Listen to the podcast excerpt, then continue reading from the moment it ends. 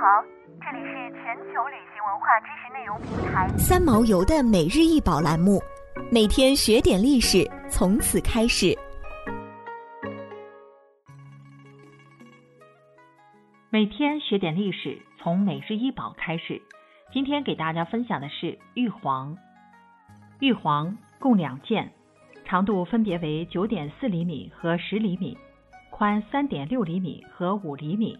于河北省邯郸市百家村五十七号墓出土，黄为古代瑞玉，弧形配饰多与珠环等搭配成组，挂于胸前。其中一件为半圆环形，较高，青玉；另一件为四分之一圆环形，白玉有褐色沁。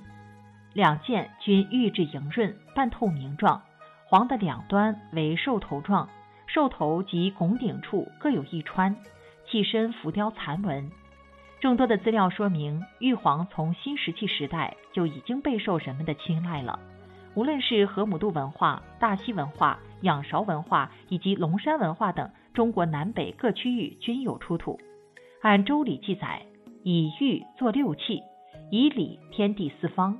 以苍璧礼天，以黄琮礼地，以青龟理东方，以赤章理南方。以白虎理西方，以玄黄理北方。在六礼玉之中，黄不像璧、从那样有着严格的等级规定，也不像龟、章那样担负着特殊的使命，所以在制作上形式多样、变化丰富，是古玉礼器中较为绚丽的一种玉器。关于黄的用途，根据《周礼》记载，人们大多认为它是祭北方之神的礼器，但从出土的情况看。无论是新石器时代的黄，均有穿孔，有的可作为闭环复合的一节，有的则可单独作为配饰。即使是雕成龙形、鱼形或虎形的黄，也仍有细孔可供穿缀。由此看来，古代玉皇应是一种装饰品，主要做配饰之用。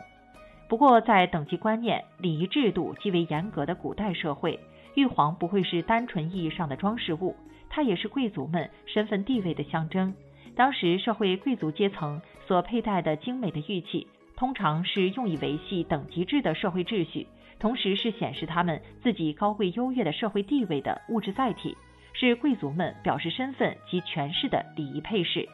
古人配黄已大大超越了简单的美化作用，而是深具一种礼仪和权力的性质，具有强烈的社会意义和重要的政治作用。想要鉴赏国宝高清大图，欢迎下载三毛游 App，更多宝贝等着您。